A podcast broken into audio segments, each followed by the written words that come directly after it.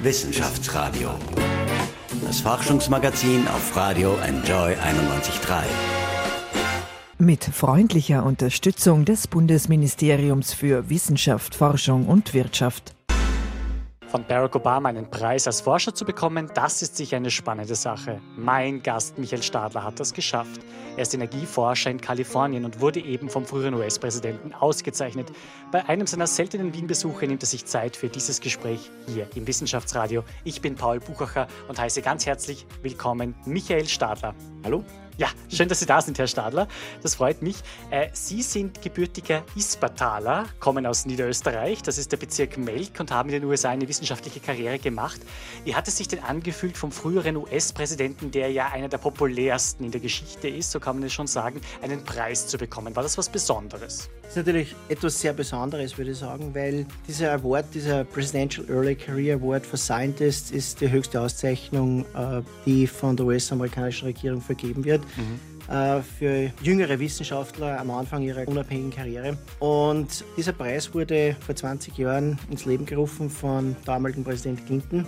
Und nachdem ich der erste Österreicher bin, der das je erreicht hat, ist es natürlich sehr, schon sehr was Besonderes. Es ist auch insofern besonderes, es hat eigentlich drei Feiern gegeben in Washington. Und am zweiten Tag, bei der dritten Feier, hat es dann einen Empfang im Weißen Haus gegeben. Natürlich ohne Verwandte oder Freunde, weil das wäre aus sicherheitstechnischen Gründen nicht möglich gewesen. Und dann, wie der Herr Obama gekommen ist, hat es in etwa fünf Minuten gedauert, bis eigentlich alles wieder ruhig war, weil für fünf Minuten eigentlich nur Applaus gegeben hat.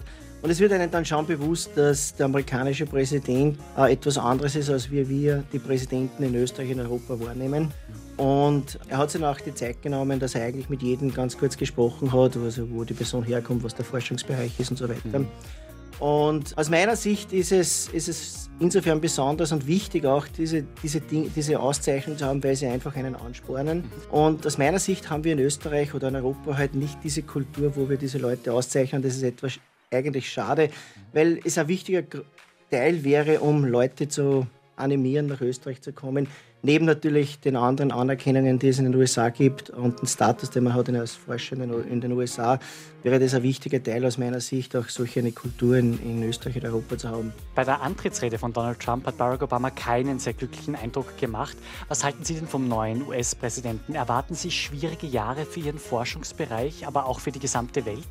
Ich meine, ich bin jetzt natürlich kein Politiker, aber was wir sehen ist natürlich, dass er zumindest sehr kritisch einigen Forschungsbereichen gegenübersteht. Also Klimawandel ist ein Thema, das ihm, glaube ich, nicht sehr liegt. Ja. Mhm. Und wenn man sich auch die Nominierungen anschaut seiner Minister, dann kann man erkennen, dass es sehr wohl um konventionelle Energieformen geht. Und es gibt auch die Diskussionen, dass natürlich wieder Kohle reaktiviert wird. Und wir haben natürlich interne Dokumente schon gesehen, wo diskutiert wird, dass eigene Abteilungen geschlossen werden im Energieministerium, die sich speziell äh, mit Klimawandel beschäftigen oder auch mit erneuerbaren äh, Energien oder Energieeffizienz. Äh, wie weit es dann wirklich so weit kommt, wird man sehen, aber zumindest äh, diskutieren die internen Rolle diese Dinge an. Und es besteht eine sehr hohe Unsicherheit und es ist auch so, dass die Leute mittlerweile die USA verlassen, also mhm. Forscher wieder in die Heimatländer zurückgehen oder zumindest in die Privatindustrie wechseln oder in andere Forschungseinrichtungen, weil einfach die Unsicherheit relativ gewachsen ist. Das heißt, natürlich können Sie nicht äh, offiziell für Institut, also für Institut, das Berkeley-Institut in Kalifornien sprechen, aber doch Ihre äh, persönliche Meinung hier nennen.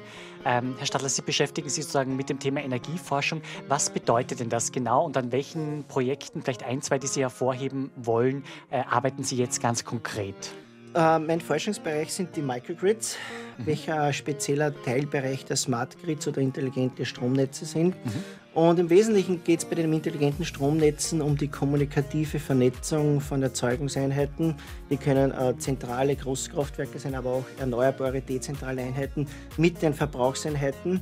äh, unter Einbeziehung der Netze, um bestimmte Ziele zu erreichen. Die können sein Kostenminimierung, CO2-Minimierung oder Netzstabilisierung zum Beispiel. Also hier ist sehr stark die Informationstechnik gefordert und die Steuerungstechnik, um diese Einheiten koordiniert miteinander zu verbinden und zu betreiben, um zum Beispiel eine Netzstabilität herzustellen oder die Anzahl der Erneuerbaren, die an ein Netz angeschlossen werden können, zu maximieren.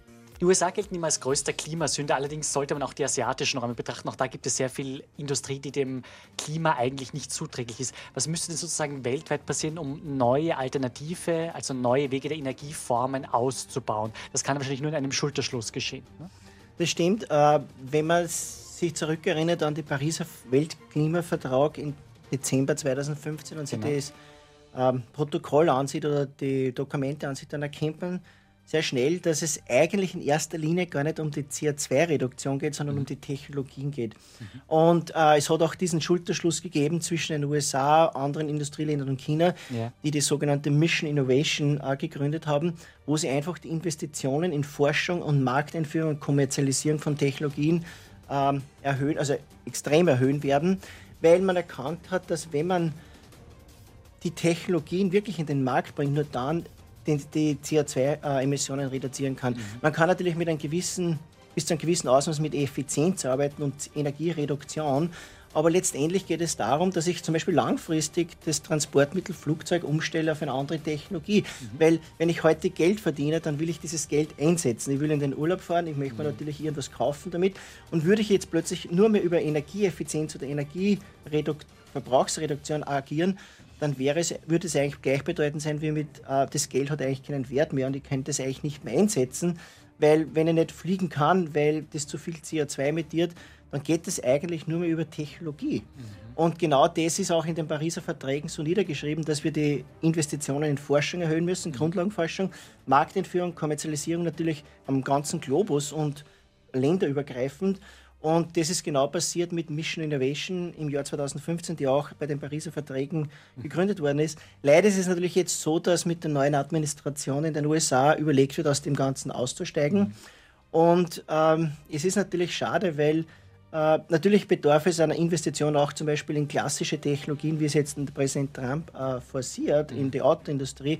Aber wenn man vergisst, dass wir eigentlich in neue zukunftsweisende Technologien investieren, die natürlich derzeit Forschung brauchen, dann werden wir langfristig ein Problem haben, wenn wir das nicht tun, weil wir dann nicht die genügend Elektroautos haben oder nicht die Probleme mit Lithium-Ionen-Akkus lösen oder nicht darüber nachdenken, wie wir klimafreundlicher fliegen können, was natürlich keiner aufhören wird zu fliegen.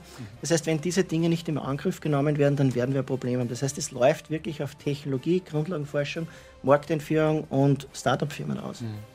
Hier möchte ich einhaken, wenn es ein Problem im Netz gibt. Äh, das kann auch ausgelöst werden, theoretisch, durch eine terroristische Attacke.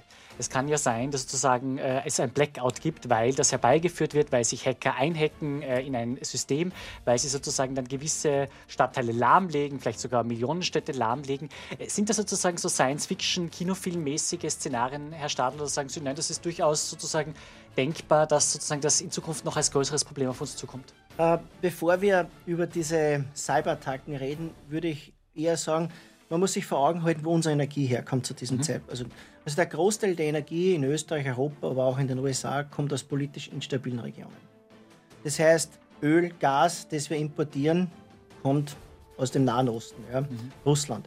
Das heißt, wir sind sehr stark abhängig hier und jede kleinste politische Unsicherheit führt eigentlich zu großen Preisschwankungen. Ja. Das heißt, hier führen erneuerbare und dezentrale Einheiten, kleinere Einheiten im Gebäudebereich unweigerlich zu einer Verbesserung der Situation, weil ich einfach weniger Risiko habe, dass hier ähm, politische Aktion zu Preisschwankungen führt. Das heißt, man hat hier eine Absicherung durch die Erneuerbaren, weil es einfach im Inland, es ist eine inländische Technologie. In der Regel werden Windkraftanlagen Österreich, Deutschland und Europa gefertigt, werden auch hier installiert. Äh, das heißt, man hat auch diese Nebeneffekte mit den Jobs. Das heißt, eigentlich sind Erneuerbare hier schon eine Risikominimierung gegenüber Problemen in anderen Ländern, Terroranschläge zum mhm. Beispiel in, im Nahen Osten. Ja.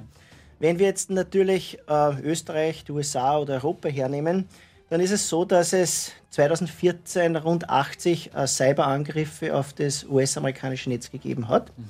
Äh, und 75 Prozent der amerikanischen Firmen im Öl-, Gas- oder im Strombereich haben pro Jahr in etwa ein äh, erfolgreiche Cyberattacke äh, hinzunehmen. Ja. Das heißt, sie sind sehr wohl existent. Bis jetzt haben wir, glaube ich, einfach Glück gehabt oder es war einfach, äh, die Abwehrmaßnahmen waren einfach gut genug, dass wir nicht wirklich größere Probleme gehabt haben. Und grundsätzlich ist es so natürlich mit der Technologisierung des Netzes über Smart Grids, also intelligente Stromnetze, könnte grundsätzlich das Problem steigen, dass mhm. wir Probleme haben mit diesen Cyberattacken. Aber also wenn wir die richtige Architektur anwenden, das heißt, wenn wir das Netz segmentieren mhm. im Sinne von Microgrids oder Einheiten, die sich entkoppeln können vom Rest des Netzes, dann können solche Smart Grids und Microgrids eigentlich dazu führen, dass die Probleme minimiert werden. Denn gibt es zum Beispiel eine Cyberattacke auf ein Wiener Großkraftwerk, dann, und ich habe ein Smart Grid und eine Segmentierung über Microgrids, dann könnte ich diesen Bereich wegschalten und könnte den Rest einfach ruhig weiterlaufen lassen, ohne dass ich Probleme habe. Derzeit ist das nicht möglich, weil diese, wenn so ein groß, also ein Angriff ist, oder Netzausfall ist, dann betrifft das große Bereiche. Das heißt, mit Smart Grids und Microgrids könnten wir eigentlich eine Verbesserung der Situation bekommen, weil wir das Netz einfacher segmentieren können und dann durch einzelne Teile netzstabilisierend laufen lassen können. Also Segmentierung heißt eigentlich Aufteilung. Das heißt, je weiter wir das sozusagen aufteilen, umso schwerer tun sich sozusagen genau. Cyber-Attacker, weil sozusagen sie ja viel mehr Stellen angreifen müssen, als wenn alles zentral gebündelt wäre, genau. wo es ja sehr viel leichter ist, sozusagen, Ganz was genau. logisch ist, äh, sozusagen äh, anzugreifen. Nicht? Also das, das höre ich da jetzt heraus. Wissenschaftsradio. Forschung einfach erklärt. Präsentiert von der Fachhochschule Wien der WKW Radio Enjoy 91.3. Sie sind eben Ispertaler, Sie kommen aus Niederösterreich. Ja. Äh, ich habe gelesen, Erwin Bröll ist Ehrenbürger von Ispertal. Als Landeshauptmann ist er zurückgetreten. Halten Sie denn Johanna Mikl-Leitner für eine geeignete Nachfolgerin, Herr Stadler? Äh, also ich bin in Ispertal geboren. Ja. Bin jetzt wohnhaft in Hof am Brill. Das okay. sind ja einige Kilometer. Mhm. Äh, und bezüglich der neuen Landeshauptfrau kann ich eigentlich nicht wirklich was sagen, weil ich nicht sagen, weil ich nicht die österreichische Politik im Auge haben möchte, eigentlich nichts dazu sagen. Okay, das ist natürlich Ihnen freigestellt. In Deutschland müssen ja Betreiber zum Beispiel von Atomkraftwerken jetzt ihre Geschäftsmodelle sehr ändern. Das schon seit einigen Jahren. Die AKWs werden ja vom Netz gehen. Äh, die Betreiber müssen dann etwas anderes anbieten. Was hören Sie denn da in der Szene? Wie schwer fällt das Betreibern, die wirklich über lange Jahre sozusagen auf ein Energiemodell gesetzt haben, was natürlich dann auch irgendwie einträglich ist? Und dann sozusagen müssen sie, weil es eine neue Agenda, eine neue äh, gesetzliche Vorgabe gibt, sozusagen komplett umstellen. Also einen Change-Prozess, wie man das heute nennt, einen Wandlungsprozess einleiten. Es hängt natürlich jetzt von der Kultur ab. Also in Kalifornien, speziell in Kalifornien, auch an der Ostküste in den USA, sehen wir, dass sie Energieversorger umstellen. Die haben erkannt, dass mit erneuerbaren, dezentralen Microgrids, dass das nicht irgendwelche Visionen sind, sondern die sind eigentlich real mittlerweile und auch Elektroautos. Und die erkennen, dass sie wahrscheinlich langfristig weniger Energieerzeuger sind als wie Netzbetreiber. Mhm. Das heißt, die stellen die Systeme um, dass sie hauptsächlich die Netze zur Verfügung stellen, um diese verschiedenen Technologien anschließen mhm. zu können. Mhm. Und natürlich auch die, die Tarife werden umgestellt, dass sie weniger energiebasierend sind auf Erzeugungseinheiten, sondern wirklich Netzbetreiber. Ja. In Europa ist es, glaube ich, noch nicht so ganz durchgedrungen und äh, man versucht hier zum Beispiel in Deutschland ist es ja so, die wollen ja eigentlich, glaube ich, die Regierung verklagen, mhm. äh, die, die Atomkraftbetreiber, um praktisch das Geld rückzugewinnen. Das heißt, das sind natürlich auch riesige Investitionen und die argumentieren, soweit ich das richtig verstehe, einfach, weil der Markt sich so schnell geändert hat mhm. aufgrund der politischen Rahmenbedingungen, mhm. dass sie Geld äh, von der Regierung wollen, also vom Staat wollen. Mhm. Äh, wäre in den USA, glaube ich, nicht so einfach machbar, weil einfach das sich viel schneller bewegt alles und viel dynamischer ist. Und wir haben mittlerweile Situationen, wo wirklich Energieversorger Microgrids bauen für den Kunden. Mhm. Das heißt, die haben Planungsbüros, äh, die planen äh, Anlagen, für den Kunden, betreiben die für den Kunden und teilen dann im Wesentlichen den Nutzen zwischen den Endkunden und äh, den Energieversorger selbst. Mhm. mhm. Habe ich in, Ös in, Österreich oder in Europa bis jetzt eigentlich so noch nicht gesehen. Mhm. Also sicherlich sehr herausfordernde Zeiten, beziehungsweise hier ist auch einiges im Wandel. Sie sind ja Absolvent der Technischen Uni in Wien. Sie haben also dort abgeschlossen. Wie war denn dann Ihr weiterer Weg nach Amerika, Herr Stadler? Wie haben Sie das geschafft? Davon träumen wahrscheinlich viele Forschende, aber Ihnen ist es eben geglückt und dann eben auch sehr erfolgreich geglückt in dieser Auszeichnung. Was haben Sie vielleicht besser oder richtiger gemacht? Es ist Glück, es ist wirklich Glück. Aber es ist nicht nur Glück. Nein, ich mein, man, muss, man muss zum richtigen Zeitpunkt die richtigen Signale verstehen und auch annehmen. Okay. Und ich glaube, das ist, das ist wirklich der Punkt. Ich meine, es gibt sehr viele Leute, die das Know-how dazu hätten, die Ausbildung dazu hätten. Man muss sich einfach nur trauen und man muss halt ein bisschen ein Gespür haben, was man jetzt macht. Ja.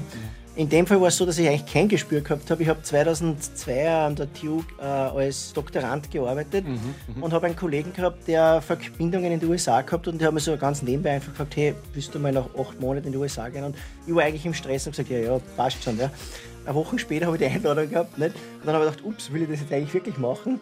Und bin dann wirklich äh, acht Monate im Jahr 2002 rübergegangen. Und dann, nachdem ich zurückgekommen bin, war eigentlich klar, dass ich dort wieder anknüpfen mhm. möchte. Das heißt, es hat sich wirklich zufällig ergeben, weil halt jemanden gekannt habe. Und habe dann mein Doktorat fertig gemacht im Jahr 2003 und habe dann ab dem Zeitpunkt eigentlich immer versucht, äh, wieder anzuknüpfen Und nachdem es gepasst hat, 2002, wie ich als Student drüben war, ist eigentlich die Verbindung nie wirklich abgebrochen. Mhm. Und dann im Jahr 2005 habe ich dann eigentlich die Einladung bekommen, dass ich anfange als Postdoc, also als also nach dem Doktorat, nach dem Postdoc, genau. Ja, genau. Mhm.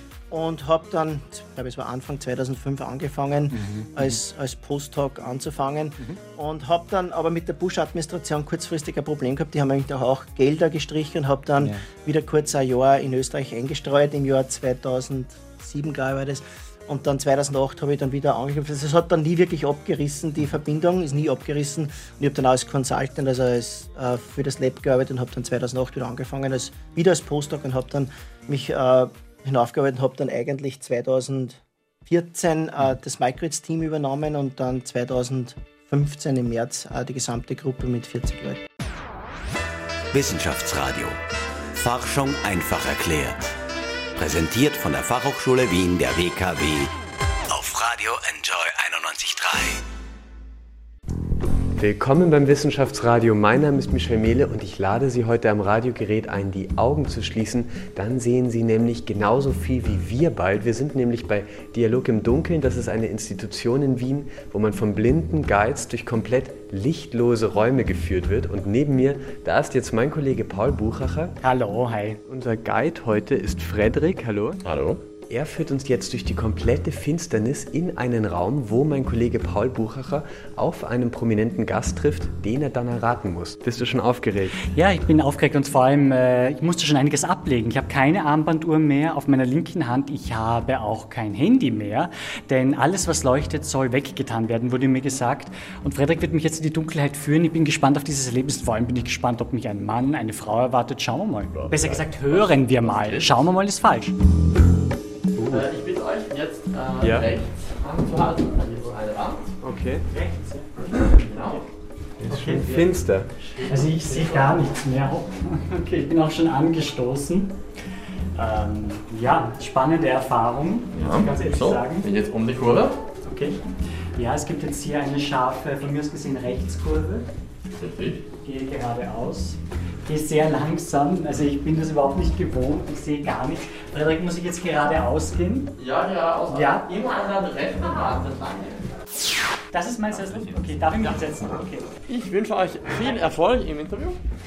Ja, hallo erstmal. Ja, hallo. Ja, ähm, ich bin Paul Buchacher. Wer Sie sind, dürfen Sie nicht sagen. Ja.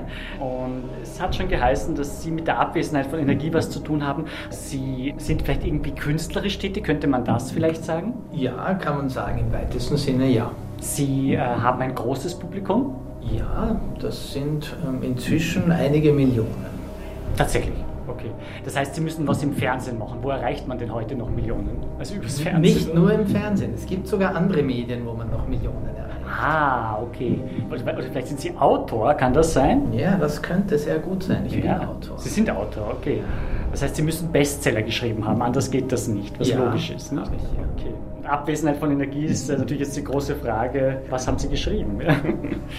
Abwesenheit von Energie ähm, ist Abwesenheit von Licht, quasi wo es dunkel wird, wenn es schwarz mhm. wird. also, ja, also irgendwas mit Black vielleicht, oder? Black, ja.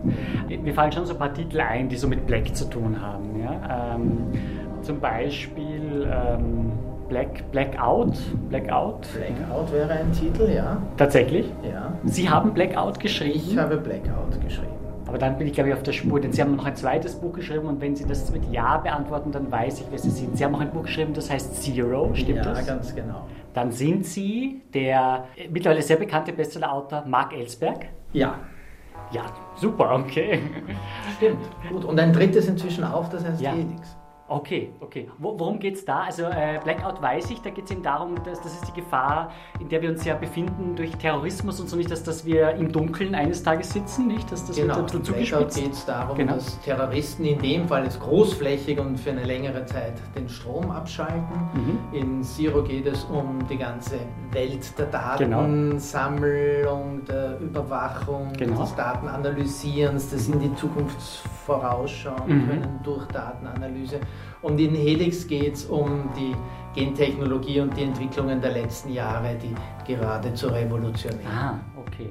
Ja, ich finde es toll, Sie jetzt hier bei uns zu haben, Herr Ellsberg. Sie greifen immer sehr aktuelle gesellschaftspolitische Themen auf. Das ist Ihnen offenbar ein Anliegen, nicht? Sie wollen ihre Handlungen ein bisschen auch ins Aktuelle ziehen, kommt mir vor, oder? Mich, mich interessiert es einfach. Also es sind Themen, die mich persönlich einfach interessieren und wenn ich mit ähm, Leuten rundherum spreche, ähm, dass es da offensichtlich auch bei denen ein großes Interesse ja. dafür gibt, es ihnen aber ähnlich geht wie mir, bevor ich mich für die Themen interessiert mhm. habe, dass man wahnsinnig wenig drüber weiß eigentlich mhm. und ähm, auch wenig weiß, was das für auch unseren Alltag bedeutet. Mhm. Und da denke ich mir ja dann, wenn das so viele Leute interessiert und die das auch spannend finden, dann kann man da sicher auch einen spannenden Thriller draus mhm. machen. Also gratuliere ich Ihnen zu diesen Erfolgen. Und die journalistische Neugier will jetzt natürlich wissen, ob da schon an Verfilmungsplänen was läuft, nicht? Also ist daran gedacht, dass man Blackout verfilmt?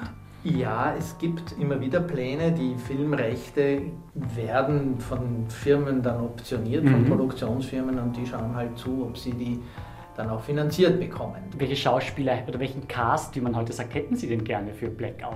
Das, das soll sich der Regisseur aussuchen, da mische ich mich nicht ein. Denken Sie nicht an Tom Hanks, der als Professor Langton schon quasi äh, erfolgreich ist? Das wäre doch der Mega-Burner, oder?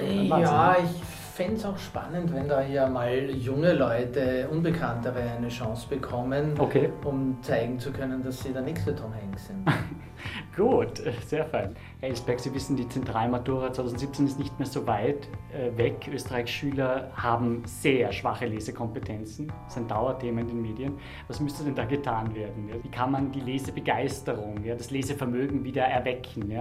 Naja, erstens, indem man genug spannende Bücher für diese Altersstufen macht. Ich glaube, eine hohe Mitverantwortung tragen auch die Eltern, die mhm. einfach von Anfang an mit den Kindern lesen müssen und den Kindern auch spannend genug Bücher in die Hand drücken müssen. Insbesondere, was ich immer wieder in Diskussionen höre, ist, dass das ja vor allem ein, ein Bubenproblem ist. Mhm. Da wären die Väter in der Pflicht, mhm. ihren Buben spannende Bücher in die Hand zu drücken und aber selber auch mit gutem Beispiel voranzugehen, wenn natürlich die Väter selber nur noch ähm, Grand Theft Auto spielen, mhm. ähm, statt dass die Kinder als Vorbilder sehen, ja, da setzt sich einer hin mhm. und liest gerne, mhm. dann ist da vielleicht was dran.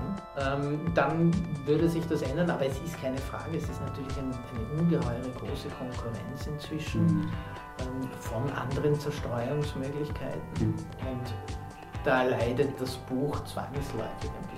Würden Sie denn dieses Erlebnis, das Sie jetzt gerade hier erleben, dieses Dunkel, würden Sie das irgendwie gern einfließen lassen? Inspiriert Sie das vielleicht jetzt? Ist das für Sie eine besondere Erfahrung? Für mich gerade schon. Ja? Ich, ich finde es gerade auch ganz faszinierend, ja. weil man diese Erfahrung der Dunkelheit, die macht man ja schon immer wieder, dass es sehr dunkel ist, aber mhm. üblicherweise ist das ja dann eher durch den Kontrast, dass es vorher hell war und dann ist man in einem Raum, der zwar ja. sehr dunkel, aber nicht ganz dunkel ist. Und mit der Zeit gewöhnt man sich dran ja. und erkennt zumindest irgendetwas schemenhaft oder schattenhaft. Aber ja. hier ist ja nichts. Da ist Stimmt. es noch immer. Ich bin jetzt da seit, ich weiß nicht wie lange, schon seit 20 Minuten. Okay. Und es ist einfach nur. Pechschwarz. Und insofern ist das eine, eine sehr, sehr spannende, sehr neue Erfahrung, mhm, mhm. von der ich jetzt noch nicht weiß, ob ich sie so unmittelbar irgendwo einbauen werde, aber ja. bei der ich auf keinen Fall ausschließen will, dass sie in anderer Weise mich mhm. vielleicht inspiriert. Also ich bin sehr gespannt, was Sie noch alles herausbringen. Ne? Ich danke Ihnen jedenfalls vielmals, dass Sie sich Zeit genommen haben. War sehr interessant, als vieles auch von Ihnen zu erfahren. Wissenschaftsradio, das Forschungsmagazin der FH Wien der WKW. Herzlich willkommen zurück beim Wissenschaftsradio. Ich bin Paul Buchacher und heute bei mir zu Gast ist ein preisgekrönter Forscher. Und er hat die Auszeichnung nicht von irgendjemandem erhalten, sondern vom früheren US-Präsidenten Barack Obama. Michael Stadler ist Energieforscher in Kalifornien und wir sprechen jetzt weiter über spannende Themen. Herr Stadler, welche Zukunftsprojekte schweben Ihnen denn noch vor? Was wollen Sie noch umsetzen? Ja? Und soll das Ganze dann in Amerika sein oder können Sie sich durchaus auch vorstellen, das in Europa zu machen? Ich meine, mir geht es persönlich jetzt hauptsächlich darum, dass man wirklich die Technologie in den Markt bringt. Und ich bin jetzt auch persönlich auf diesem Scheideweg, äh, wo ich versuche, mehr mit der Industrie zu machen. Mhm, mhm. äh, ich habe ich hab schon so viele Papers geschrieben, dass es eigentlich reicht. Äh, okay. Äh, auf ein Paper mehr oder weniger kommt es eigentlich nicht, nicht drauf an. Und äh, es geht mir wirklich darum, dass man jetzt einen Unterschied macht. Und es ist wirklich so, dass mit der Auszeichnung von Obama es plötzlich leichter ist. Ja? Mhm, mhm und mhm. äh, wird eingeladen, zum Beispiel Sie haben Niederösterreich erwähnt, ich war auch eingeladen im September bei den Energie- und Umwelttagen genau. ähm, zu sprechen. Das, das kommt einfach mit dieser Auszeichnung. Mhm. Und ich glaube, es mhm. wäre auch nicht sinnvoll, dass man das einfach nicht verwendet. Und ich habe jetzt einfach vor, dass man das wirklich verwendet. Und die, die Erfahrung, die ich die letzten zehn Jahre in den USA gesammelt habe, äh, in einer Firma oder in einer mhm. Forschungseinrichtung einfließen lasse, die sich speziell mit der Markteinführung beschäftigt. Ja. Mhm. Und es kann natürlich auch in Österreich sein und es gibt auch wirklich Anfragen aus Österreich, dass wir hier äh, was macht, gemeinsam was macht und äh, es wäre, glaube ich, auch nicht richtig, wenn man das nicht annehmen würde, weil wir sind um gute fünf bis zehn Jahre in diesem Bereich in den USA voraus. Mhm. Das heißt, es ist einfach ein strategischer Vorteil für Österreich, wenn man das auch hier einbringt, sage ich mhm. mal. Ich will natürlich gerne nachfragen, aus welchen Bereichen gibt es da sozusagen mögliche Kooperationsangebote? Kommt das äh, aus dem universitären Bereich? Kommt das aus der Industrie? Äh, also es, es, sind einige aus den Forschungsbereichen gekommen, die ich abgelehnt habe. Es gibt aber sehr wohl äh, ein interessantes Angebot aus dem Industriebereich. Mhm. Industrieforschungsbereich, es gibt ja private Forschungseinrichtungen in, Österreich oder in Niederösterreich, mhm. die sich an dieser Grenze zwischen Forschung und Markteinführung äh, betätigen und da sehe ich einfach das Potenzial, weil wir haben jetzt das Know-how, wir haben jetzt die Testphasen durchlaufen und es geht jetzt eigentlich wirklich darum, dass wir in einer Firma das umsetzen und wenn möglich äh, weltweiter Führer in dieser Technologie, in diesen Steuerungstechnologien werden. Mhm. Ähm, welche Firma? Äh, es gibt zum Beispiel eine sehr kleine Firma in Niederösterreich, äh, Bioenergie, mhm. Bioenergy 2020. Mhm. Ähm, die eigentlich aus dem Biomassebereich kommt, mhm, mhm, aber die sehr wohl realisiert, dass natürlich Biomasse sehr was Lokales ist äh, und äh, verstärkt in diesen Steuerungsbereich geht, weil Steuerungen sind sehr wichtig im Biomassebereich mhm. mit Biokessel, dass man das jetzt dann auch umlegt auf den Strombereich. Mhm und natürlich verknüpft mit den Erfahrungen aus den Smart Grids und Microgrids, mhm. die ich habe in den USA. Was wird denn im Hinblick auf Energie- und Klimawandel die zukünftig größte Herausforderung sein? Können Sie es herunterbrechen auf eine Herausforderung, wo Sie sagen, das wird wirklich weltweit ein Thema? Ich glaube, es ist der Transportsektor. Mhm. Mhm. Wenn man zum Beispiel meinen CO2-Footprint anschaut beim Fliegen, dann, dann muss man was machen und es ist der Verkehr. Ja. Mhm. Ich meine, wir haben, glaube ich, den Stromsektor halbwegs und den Gebäudesektor halbwegs unter Kontrolle. Natürlich muss, kann man da nicht aufhören, aber man muss natürlich weitermachen. Aber es ist relativ einfach im Vergleich zum Beispiel zum Flugzeug oder mhm. Verkehrssektor, dass wir hier äh, Lösungen finden, weil es wird nicht sehr einfach sein, dass man ein Flugzeug, das mit 600 Personen fliegt und ein äh, Abflugsgewicht von 400 Tonnen mhm. hat, mhm. auf eine andere alternative Energieform umstellt. Ja. Mhm. Verkehrssektor mit Autos sehe ich, glaube ich, am Horizont der Lösung, zumindest in den USA, die Elektroautos. Mhm. Aber das wird natürlich auch noch 10, 15 Jahre dauern, bis die wirklich bei, von jedermann eigentlich gefahren werden. Und dann haben wir natürlich im Stromsektor das Problem oder die Herausforderung, dass wir hier mit Erneuerbaren die Energie decken müssen, weil sonst haben wir wieder das Problem, wenn wir auf, auf Kohle oder Erdgas zurückgreifen. Mhm. Aber ich glaube, dass der Transport- oder Verkehrssektor wirklich ein Riesenproblem mhm. ist, äh, weil die Mobilität ist etwas, die, die die Menschen wirklich wollen und brauchen mhm. und auch eigentlich die Grundlage für unser heutiges Leben sind. Mhm. Und wenn wir die nicht in Angriff nehmen, werden wir, glaube ich, ein Riesenproblem bekommen. Mhm. Schluss hätte ich gerne noch einen kleinen Wordrap mit Ihnen gemacht. Also ich würde Sie bitten, sozusagen einfach assoziativ, also das, was Ihnen einfällt, zu antworten. Am meisten raubt mir Energie. Bürokratie. Ja, in welchem Land? Nein, wahrscheinlich eher nicht Amerika, sondern vielleicht eher Österreich. Und warum? Äh, eigentlich schon die USA. Ah, wirklich? Ist es äh, dort so bürokratisch? Ja? Mhm. Also ich arbeite ja für die US-amerikanische Regierung und ja. ich glaube, die können noch die österreichische Bürokratie toppen. Also und ich glaube, der Grund ist einfach, weil sie sehr also man hat sehr viele Kulturen, ja. Und das, äh, die Herausforderung ist, dass wenn ich jemand aus Indien oder aus China habe, die haben mhm. einfach einen anderen Hintergrund. Das heißt, man muss in Wirklichkeit alles regulieren, wo sich ein Österreicher fragt, muss das jetzt wirklich reguliert werden, weil okay. der Hausverstand sagt einem, dass man das nicht machen sollte. Mhm, mhm. Aber die Wahrheit ist, dass jede Kultur einen anderen Hausverstand hat. Ja? Mhm. Ähm, und deshalb ist extrem viel äh, reguliert. Äh, zum Beispiel Hausverstand. Mir ist das in China aufgefallen, ich war in, ja. in China und in den USA oder auch in Österreich ist es so, wenn man einen Zebrastreifen hat, dann bleibt das Auto stehen ja? Mhm, mhm. und der Fußgänger hat den Vorrang. In China ist es genau umgekehrt. Das heißt, wenn man da als Europäer auf den Zebrastreifen steigt, wird man einfach überfahren. Und ich habe mit einem Chinesen gesprochen, der hat gesagt, es ist doch viel logischer, dass man das Auto einfach fahren lässt, weil es schon fährt. Das heißt, da hat man einfach andere Denkweise. Man sagt, wieso soll ich das Auto stoppen und mhm. damit noch mehr Verkehr, Staus äh, generieren, mhm. durch das, dass der Fußgänger rübergeht. Das heißt, es ist eigentlich so, dass man sagt, man lässt den Verkehr fließen und der Fußgänger muss sich hier nicht durchquälen, ja? Mhm. was für einen Amerikaner oder Europäer eigentlich komplett mhm. unlogisch ist. Das heißt, es gibt in den USA wirklich aufgrund dieser Kulturen einfach einen Regulierungswahn, den man fast haben muss, damit äh, das alles funktioniert. Ja. Mhm. Am meisten gibt mir Energie. Erfolg. Und äh, noch zum Schluss ein Song, der mir am meisten Power oder Energy oder irgendwie Energie für den Tag gibt. Der ist von Journey, Faithfully. Wissenschaftsradio. Forschung einfach erklärt. Präsentiert von der Fachhochschule Wien der WKW auf Radio Enjoy 91.3. Herzlich willkommen zurück beim Wissenschaftsradio. Ich bin Paul Buchacher und ich habe heute einen sehr prominenten Forschenden in dieser Sendung, nämlich Wolfgang Liebert. Er forscht unter anderem im Bereich der Nuklearenergie, äh, der nuklearen Gefahren, verkürzt dargestellt auch im Bereich der Atomgefahren. Ich freue mich, dass wir uns jetzt hier an der Bodenkultur-Uni in Wien im 19. Bezirk treffen. Herzlich willkommen in der Sendung Wolfgang Liebert. Herzlich willkommen. Es ist wichtig, unberechenbar zu sein. Mir ist Zerstörung wichtig. Das hat der aktuelle US-Präsident Donald Trump sinngemäß in Interviews gesagt. Wie groß ist denn aus Ihrer Sicht die Gefahr einer atomaren Katastrophe durch Donald Trump, der ja Zugang zu den Atomwaffenarsenalen der USA hat? Das ist natürlich schwer einzuschätzen. Aber solche Äußerungen machen einen natürlich äh, nervös. Mhm. Die Situation hat sich ja überhaupt seit Ende des Kalten Krieges nicht grundlegend zum Besseren gewandelt. Mhm. Äh, wir haben immer noch große äh, Atomwaffenarsenale, mhm. die wirklich noch immer ausreichen, die Welt zu zerstören. Natürlich die Welt nicht gänzlich, aber unsere Zivilisation wäre schon noch in Gefahr zu bringen durch einen großen Atomkrieg.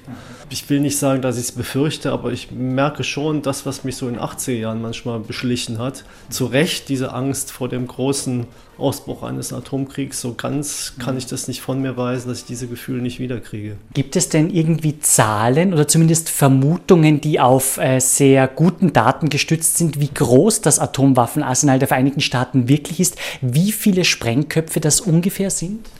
Ja, das weiß man schon mehr oder minder, weil die Kernwaffenstaaten haben lange nichts verraten mhm. und es gab nur unabhängige Quellen, die mhm. aber ziemlich gut waren, mhm. also US-Quellen, unabhängige Organisationen sich damit beschäftigt mhm. haben. Aber einige Kernwaffenstaaten veröffentlichen jetzt auch gewisse Daten und man kann schon ungefähr glauben, dass so 15.000, vielleicht auch ein bisschen mehr Sprengköpfe in den Arsenalen der äh, großen und der kleineren Kernwaffenstaaten vorhanden sind. Mhm. Aber das sagt nicht viel, so eine Zahl. Mhm. Ich finde eine, eine, Zahl interessanter, das mit der Hiroshima-Bombe zu vergleichen. Und dann kann man schon davon sprechen, dass in den wirklich dienstbereiten mhm. Arsenalen mehr als 100.000 Hiroshima-Bomben lagern und zusätzlich nochmal mindestens dieselbe Zahl, die nicht direkt einsatzfähig ist. Das macht, glaube ich, klar, wie die Bedrohungslage immer noch ist. Also es ist nicht von der Hand zu weisen, es ist eine Gefährdung da. Noch dazu bei einem eher als unberechenbar eingestuften Präsidenten, egal wie man jetzt politisch steht, aber viele tatsächlich verfolgen seine Tweets, verfolgen seine Aktionen ja mit großem Argwohn, wahrscheinlich nicht ganz zu Unrecht, wie man offenbar hier auch feststellen kann. Den Krieg gegen die Kohle beenden. Donald Trumps Gesetz, mit dem er aus den Klimaschutzzielen seines Vorgängers Barack Obama aussteigen will, sorgt ja auch für Aufregung. Es wird schon dagegen geklagt, wobei es Herr Trump ja offenbar schwer hat, seine Parteikollegen immer so um sich zu scharren, dass alles so klappt, wie er es sich vorstellt. Viele sagen, auch mit diesem Anti-Klimaschutzgesetz hat er keine Chance. Wie sehen Sie denn dieses Vorgehen Trumps im Hinblick auf den Klimaschutz? Ja, also wie viel nach zwölf, zugespitzt formuliert, ist es denn schon? Naja, wir wissen schon, dass äh, wenn wir nicht radikal umsteuern, äh, wird dieses 2-Grad-Ziel, das äh, immer wieder genannt wird und auch wo man sich international darauf geeinigt hat, eine Erhöhung der Temperatur der, des mittleren Klimas auf der, auf der Erde nicht mehr als zwei Grad, dann müssen wir radikal in die andere Richtung gehen und diese alten Fossile weiter am Leben zu erhalten. Das ist eine, eigentlich eine Katastrophe für jegliche Versuch, die Energiewende hinzukriegen, um den Klimaschutz entsprechend agieren zu können. Herr Dr. Liebert, der Eurofighter-Untersuchungsausschuss, der ab Mai ja läuft, rückt auch das Thema Aufrüstung bzw. das Militär wieder einmal in den Mittelpunkt. Haben Sie denn Zahlenmaterial? Gibt es da sozusagen internationale Studien, auch von unabhängigen Organisationen, wie es denn mit der Aufrüstung weltweit aussieht? Hier fallen ja immer wieder die gleichen Namen. USA, Russland, China. Ja, die, die Aufrüstung hat wieder Fahrt aufgenommen, mhm. äh, seit der Jahrhundertwende im Grunde schon und jetzt nochmal in den mhm. letzten Jahren. Mhm. Und man kann sagen, äh, China äh, verspürt einen großen Nachholbedarf und mhm. rüstet deswegen für ihre Verhältnisse sehr massiv auf. Auch äh, der, der russische Präsident hat wieder große Rüstungsprojekte aufgelegt. Aber jetzt muss man sich nochmal genauer hingucken, wie sieht denn die Weltlage aus? Ist die NATO oder sind wir in Gefahr als Österreich, als Nicht-NATO-Mitglied? Und dann fällt einem schon auf, die Verhältnisse sind immer noch so wie äh, zum Ende des Kalten Krieges. Dominiert ist die Rüstung durch die NATO-Staaten. Das sind immer noch 60 Prozent der, der Weltrüstung und dabei massiv an der Spitze USA. Das ist mit Abstand die stärkste Militärnation mit den größten Rüstungsausgaben, mit dem größten Rüstungspotenzial. Daran hat sich überhaupt nichts geändert. Und leider ist es so, dass jetzt auch die, die, die Trump-Administration Druck auf Europa ausübt und die NATO-Partner jetzt auch wieder mehr zu investieren in die Rüstung, wo es ja eigentlich zum Glück wenigstens in den letzten 20 Jahren eher eine rückläufige Tendenz war und das langsame Wiederanwachsen der Rüstungsetats, das nimmt man vielleicht noch hin, aber ein starkes Anwachsen der Rüstungsetat in den europäischen Ländern fände ich schon eigentlich irrational und ist eine mittlere Katastrophe, weil wir das Geld für anderes brauchen. Dr. Liebert, in diesem Monat ist der Marsch der Wissenschaft gegen US-Präsident Donald Trump ein großes Thema. Was hören Sie denn aus Amerika von Kolleginnen und Kollegen? Wie schlimm ist es unter Trump tatsächlich Forscherin, Forscher zu sein? Muss man tatsächlich eigentlich nur mehr die Koffer packen und wegziehen? Na, noch ist natürlich gar nichts schlimm, mhm. weil es ist noch nichts geschehen. Mhm. Aber es deutet sich einiges an. Und dass die, die, äh, der, im Bereich der Umweltwissenschaften, der Klimaforschung, der Energieforschung in die Richtung, die wir brauchen, Richtung Energiewende, mhm. dass da massive Kürzungen anstehen, das ist schon klar. Mhm. Und äh, insofern ist völlig nachvollziehbar, dass die Kolleginnen und Kollegen in den USA jetzt präventiv noch, mhm. wenn es eben geht, versuchen zu reagieren. Und mir ist bekannt, dass da auch äh, wichtige Leute wie John Haldren, der, der Berater, der Wissenschaftsberater des S-Präsidenten war, den mhm. ich äh, kenne zum Glück, ja, dass solche Leute dabei sind, dass Nobelpreisträger dabei sind. Also die Stimmung ist schon schlecht mhm. in der US-Wissenschaftsszene, aber äh, sie trauen sich jetzt äh, politisch sich zu äußern. Das ist gut. Das ist nicht unbedingt normal für die Masse der Wissenschaftler. Sie merken, sie müssen sich politisch positionieren. Und daran liegt natürlich auch eine gewisse Chance. Woran forschen Sie denn aktuell, Herr Dr. Liebert? Was sind Ihre Kernthemen, wo Sie derzeit ganz viel Energie hineinstecken? Wir haben ja heute eine Energiesendung. Ja? Na, das ist durch die Lage von Österreich bedingt, durch die Tradition des Instituts, ist sehr viel im Bereich nukleare Sicherheit, was wir machen und beraten dabei auch die ähm, österreichische Regierung, aber nicht nur die Regierung, wir beraten auch viele NGOs, auch weltweit. Jetzt aktuell gibt es natürlich auch diesen Fall dieses belgischen Reaktors mit den Rissen im Druckbehälter. Da mm, engagieren wir uns. Und ähm, wir versuchen auch alles das, was nicht nur das bestehende äh, Reaktorarsenal hier rund um Österreich betrifft. Wir sind ja umzingelt quasi von Reaktoren, uns damit zu beschäftigen, auch mit dem, was da an Neuerungen geschieht, wo auch wieder neue Versprechungen mit verbunden sind, dass man jetzt doch die Kernschmelze irgendwie noch beherrschbar machen könnte. Das sind Themen, die uns auch beschäftigen. Oder auch als ein Beispiel vielleicht jetzt die größeren Perspektiven, wie gehen wir eigentlich mit dem nuklearen Abfall um? Das ist ja eines dieser Ambivalenzpunkte der Kernenergie, die ganz schlagend sind. Ein paar Jahrzehnte, vielleicht ein Jahrhundert Nutzung der Kernenergie, aber eine Million Jahre Probleme damit. Und ähm, da gibt es so Ideen, ob man sich den Atommüll entschärfen könnte, bevor man dann zur Endlagerung kommt. Die offensichtlich gibt es keine Idee, die Endlagerung überflüssig zu machen. Und da schauen wir uns das genauer an, was für Versprechen da eigentlich gemacht werden, ob die wissenschaftlich haltbar sind und ob da wirklich Risiken minimiert werden. Und das ist dann schon Hardcore-Arbeit. Das geht dann richtig in die in die Nuklearphysik, in, in, in die tiefsten Niederungen hinein. Gerade in Ihrer Heimat Deutschland ist das Thema Castortransport ein riesiges Thema. Da geht es unter anderem darum, äh, diese Atommüll sozusagen auf dem Neckarfluss in Deutschland statt auf dem Landweg zu transportieren. Es gibt massive Proteste. Wie sehen Sie das? Wie könnte man sozusagen Atommüll entschärfen, damit ja Gruppen und sozusagen Leute nicht so Angst haben müssen, dass wenn was passiert auf diesem Transportweg, dass es zumindest ein bisschen weniger dramatisch ist, als wenn wirklich sozusagen ein Supergau zweiter Art stattfindet? Na, ich meine, man hat jetzt den Pakt mit dem Teufel gemacht, ne?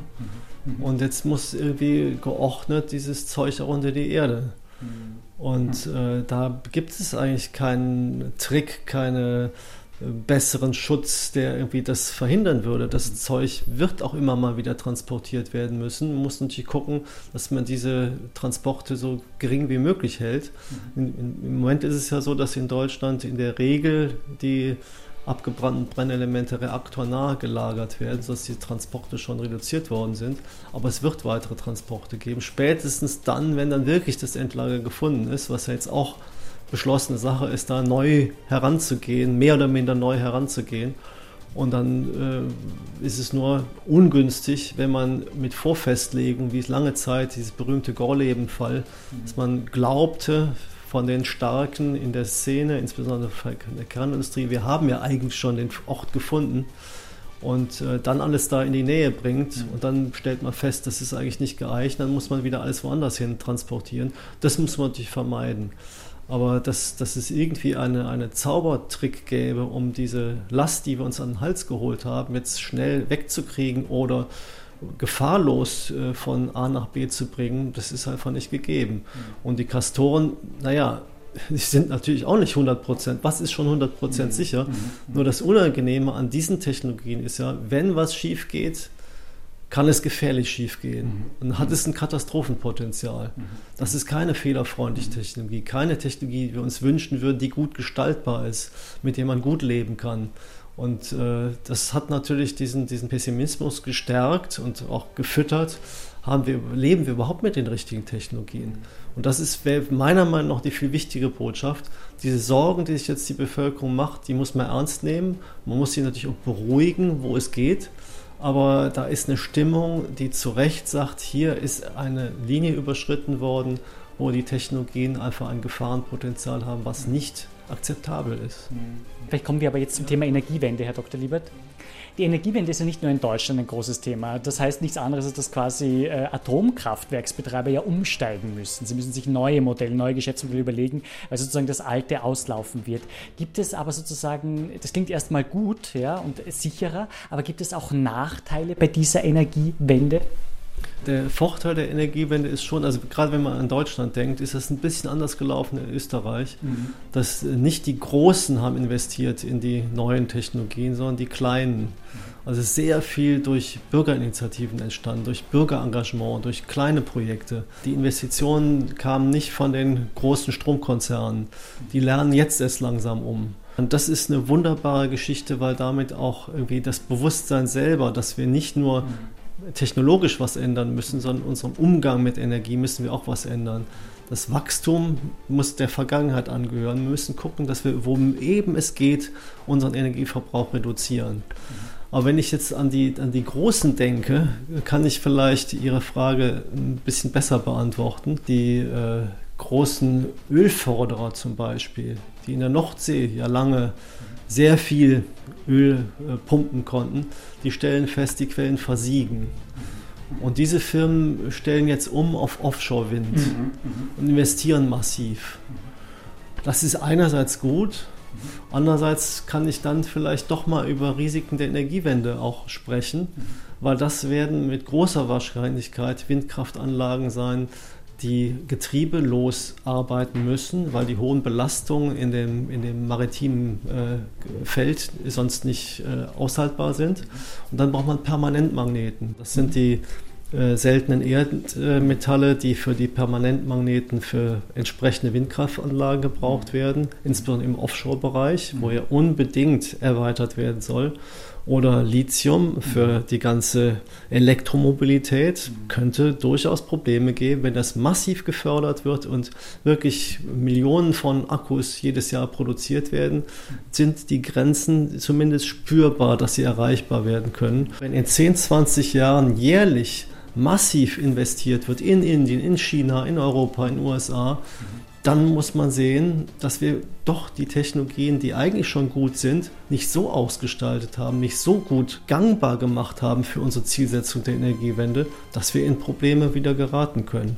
Und das hat mit unserem prinzipiellen Energiehunger und unserem Ressourcenhunger zu tun und der noch zu gering ausgeprägten Reflexionsfähigkeiten derer, die das entwickeln und nutzen, dass da durchaus wieder Probleme auf uns zukommen können. Ja, und ein Weg, das zu machen, ist natürlich, dass man so früh wie möglich Technikfolgenabschätzungen mhm. inszeniert. Mhm. Und das bedeutet, dass man nicht wartet, bis Technologien da sind, deren Negativpotenziale mhm.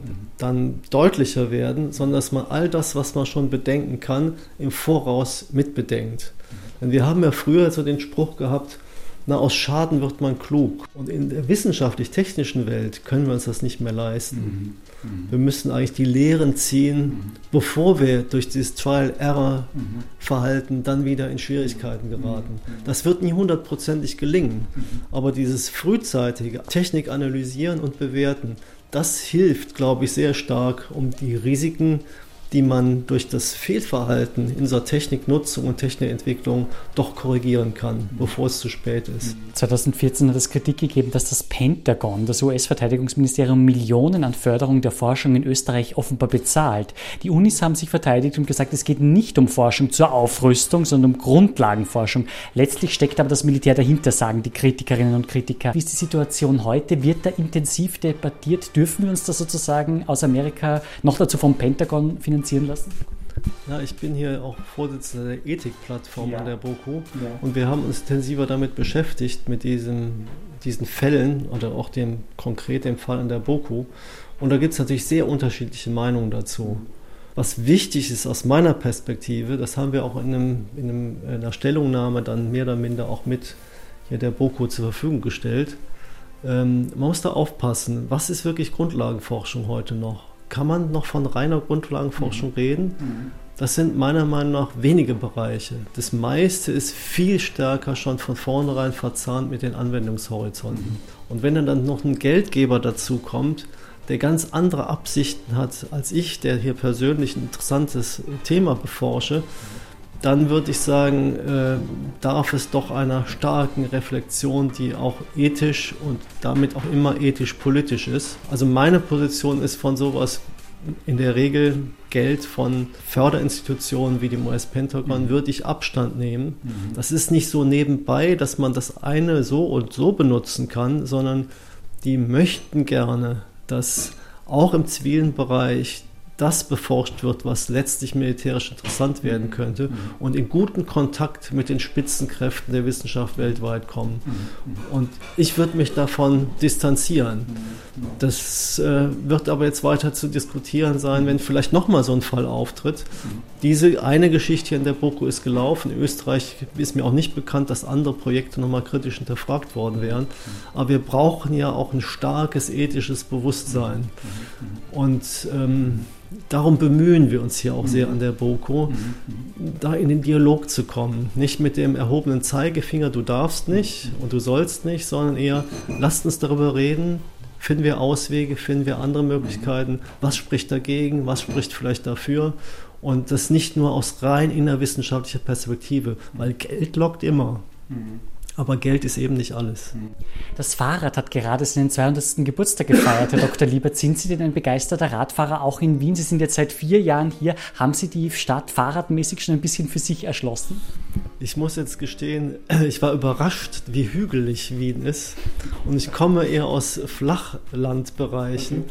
Und ich muss gestehen, solange es hier, also jetzt ganz platt, solange es hier in diesen äh, Behelfsmöglichkeiten äh, an der Boko es keine Dusche gibt, kann ich es mir schlicht nicht leisten, morgens früh hier schwitzend anzukommen.